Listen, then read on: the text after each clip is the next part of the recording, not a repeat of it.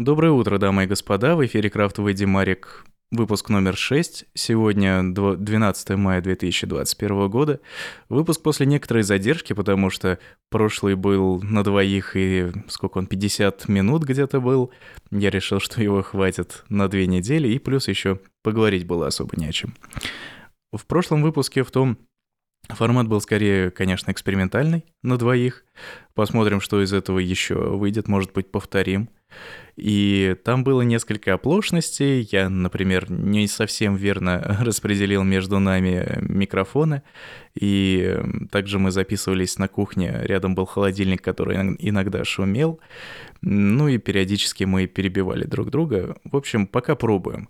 Пробуем по-разному. Видно, какие, какие ошибки были допущены. Постараемся в следующий раз их исправить, если это в следующий раз организуется. Из последних новостей прошли праздники 1 мая, 9 мая и вот эти вот псевдовыходные дни вокруг этих праздников, которые... Э, Юля, например, работала эти дни. Я тоже работал серединка на половинку как-то. Погода вчера, позавчера была хорошая, мы погуляли. А вот в один из выходных, что примечательно, мы пригласили гостей, пригласили друзей, и это был э, один из тех редких случаев, может быть, второй в нашей практике, когда мы к себе домой приглашаем больше одного человека. Вышло довольно интересно. Юля, конечно, похлопотала по своей части, накрыла на стол, и в целом она как-то в основном организовала все это мероприятие, а я сидел и не отсвечивал. Так что мы неплохо посидели, поговорили, поели, и один из, одним из этапов, ну так получилось, что он был завершающим, было поиграть в настольную игру. У нас в качестве, наверное, в качестве подарка это было.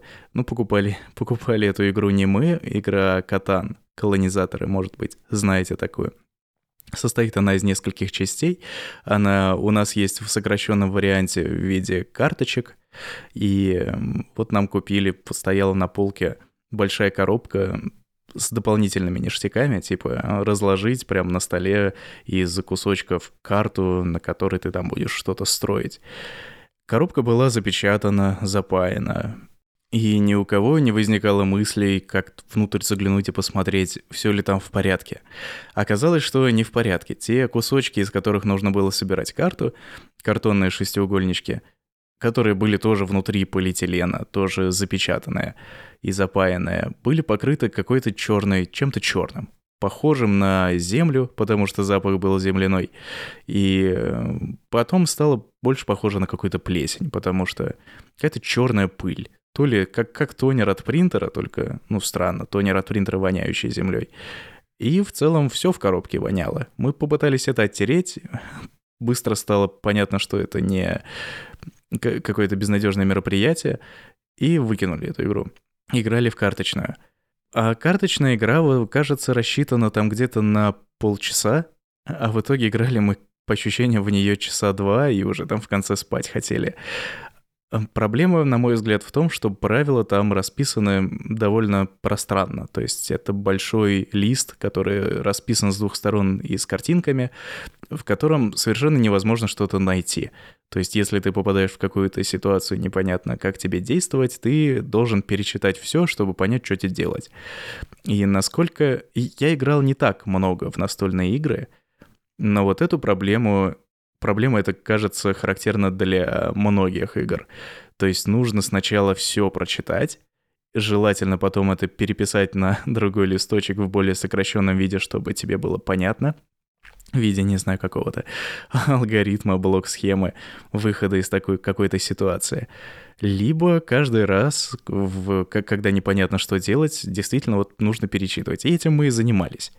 Примерно первую половину игры мы читали, что, что нужно делать в той или иной ситуации, и как-то удовольствие эта игра в итоге большого, как минимум, мне не принесла. Из других последних новостей, скорее даже не новости, а поучительная история. Я пользуюсь программой Craft, довольно свежее приложение, скажем так, для ведения личных заметок, документов и всего остального. Примерно как Google Docs, только, только другой. И у нее, а, она в целом бесплатная, базовые возможности можно использовать бесплатно. Но есть по подписке доступны какие-то расширенные возможности. И я когда-то нашел там баг, проблему с тем, что можно было получить расширенный аккаунт, ничего не платя. И он там кончался типа дней за 5 или за неделю, и потом процедуру можно было повторить и снова получить бесплатно расширенный аккаунт с дополнительными возможностями. Я наконец-то смог э, записать скринкаст и отправил это разработчикам, то есть тем, кто эту программу делает, и получил... Я при этом немножко даже побаивался, когда репортил этот баг. Вдруг меня там, не знаю, вообще забанят из-за того, что я такой читер и пользовался чем-то бесплатно, чем нужно было пользоваться за деньги. А заплатить я, кстати, хотел, но при этом я не мог скипнуть это, не мог отказаться от этой подписки, вот этой бесплатно не настоящей, не знаю, как ее назвать. Некуда было положить денег после вот этого проведения этих манипуляций. И я им написал, мол, пожалуйста, вот вам, вот у вас есть проблема, и еще не могли бы вы отменить мою вот эту фейковую подписку, я бы вам денег занес. А ответили, как ни странно, как для меня не странно, хорошо, поблагодарили и отдельно спросили, а с каким вообще я имейлом зарегистрирован. И внезапно мне на этот имейл прислали лицензионный ключ. Ключ э, на год. То есть я им сказал, что здесь у вас можно бесплатно получить вашу подписку. Ну, там не на год, конечно, на несколько дней, но пользоваться бесплатно чем-то. А мне в ответ в качестве благодарности выдали бесплатную лицензию, и я теперь такой красивый хожу. Поэтому полезно сообщать о проблемах в программах, особенно если компания-производитель небольшая, а программа относительно молодая. Можно получить какие-то дополнительные плюшки из этого. Что мы из последнего успели посмотреть? Посмотрели мы ровно два фильма. Даже, даже нет, посмотрели три фильма. Э, помню, и мне просто здесь записано два, но прямо сейчас вспомнил третий. Посмотрели оскароносный, как он там, «Земля кочевников». Странный фильм. В общем, если вам нравятся нудные фильмы, можно посмотреть.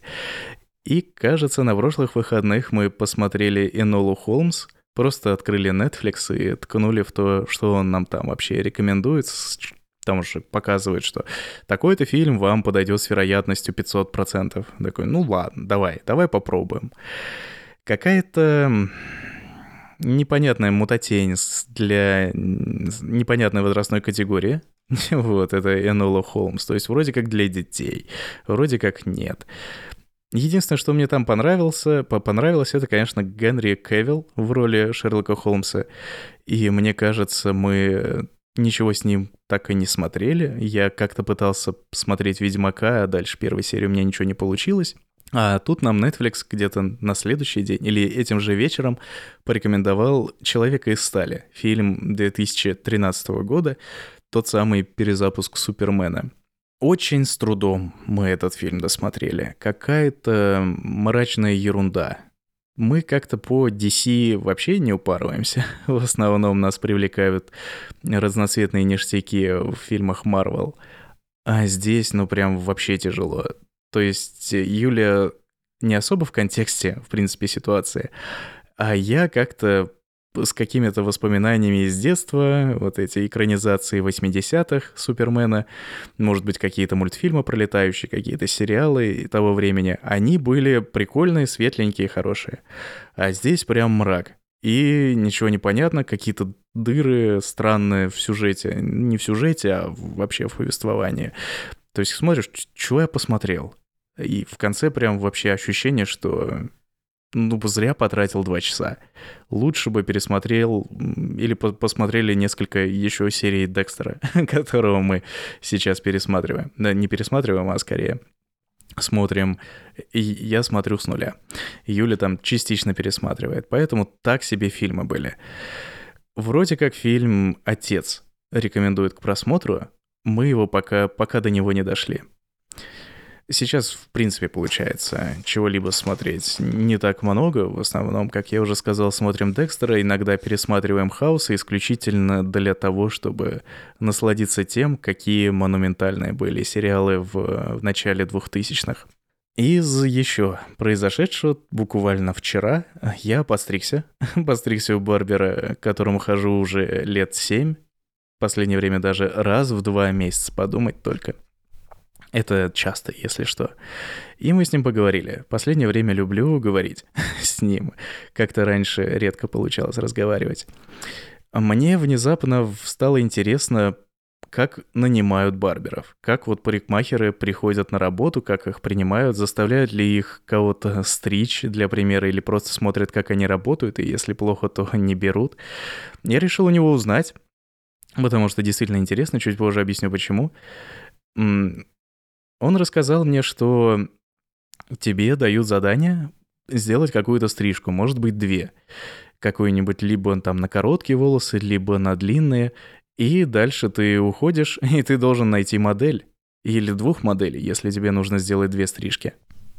То есть ты обходишь друзей своих, опрашиваешь, не хочешь ли ты бесплатно ради теста постричься, или ищешь просто в интернете, в каких-нибудь ВКонтакте, в Одноклассниках, каких-нибудь рандомных людей, предлагаешь им. Прямо так и рассказал, что ему приходилось так делать, искать случайных людей для того, чтобы поступить на работу. Э, как я уже сказал, стрижки могут быть одна или две, либо если тебя кто-то знает в этой организации, например, ты, в моем случае это эм, сетевой барбершоп, так скажем. И там, если ты из одного города в другой переходишь в, из филиала в центр, тебя может кто-то знать и пустить работать без каких-либо дополнительных тестов. В принципе, как везде – если имеется знакомство, то иди и работай. А если тебя никто не знает, то нужно показать, как ты работаешь, и реализовать какую-нибудь сложную стрижку. На самом деле сложную, это я сейчас додумал, я у него не спрашивал, какого характера стрижку нужно произвести, но ну уж точно это не под машинку, наверняка, потому что под машинку могут стричь все. И под машинку меня стригла мама до определенного возраста, до тех пор, пока я сам не начал ходить стричься. И э, бабушка этим тоже моя занималась. В целом, довольно осваиваемый навык. И, наверное, их заставляют делать что-то более монументальное, что-то более изысканное изящное. После этого можешь пойти и начать работать. А задумался я об этом в контексте того, что иногда я в последнее время попадаю на некоторые собеседования по своей части. А я программист, если кто не знал. Работаю последние лет 10 уже, вот, зарабатываю этим деньги. И иногда залетаю на собеседование, которым потом очень неоднозначное отношение остается. В целом, проблема найма программистов и IT-специалистов нынче остра, потому что это не стандартизированный процесс никак. Каждый тут волен делать, каждая компания делает, как ей хочется, как ей удобно, на собеседованиях тебя могут, в принципе, спрашивать по технической части от самого легкого до самого сложного, либо могут какие-то абстрактные задачи сложные задавать, нередко оторванные от реальности. То есть они могут быть практически применимы, но в работе ты с ними не столкнешься, и под них нужно написать код прямо сейчас и смотрят в целом, насколько ты сообразительный, насколько ты умный. И, как правило, если ты не решишь какую-нибудь задачу, ты потом себя просто чувствуешь глупым после такого собеседования. А могут просто с тобой разговаривать там час-полтора о том о сём. Спрашивать, а работал ли ты с этим, а работал ли ты с другим, а потом взять и отказать тебе, мотивируя тем, что у тебя недостаточно опыта в такой-то технологии, хотя вы про нее вообще там два слова сказали. Бывают иногда и тестовые домашние задания, чтобы посмотреть, как ты в целом пишешь код. Какую-то более такую практическую задачу дают. Но проблема зачастую в том, что эти задания редко обсуждаются.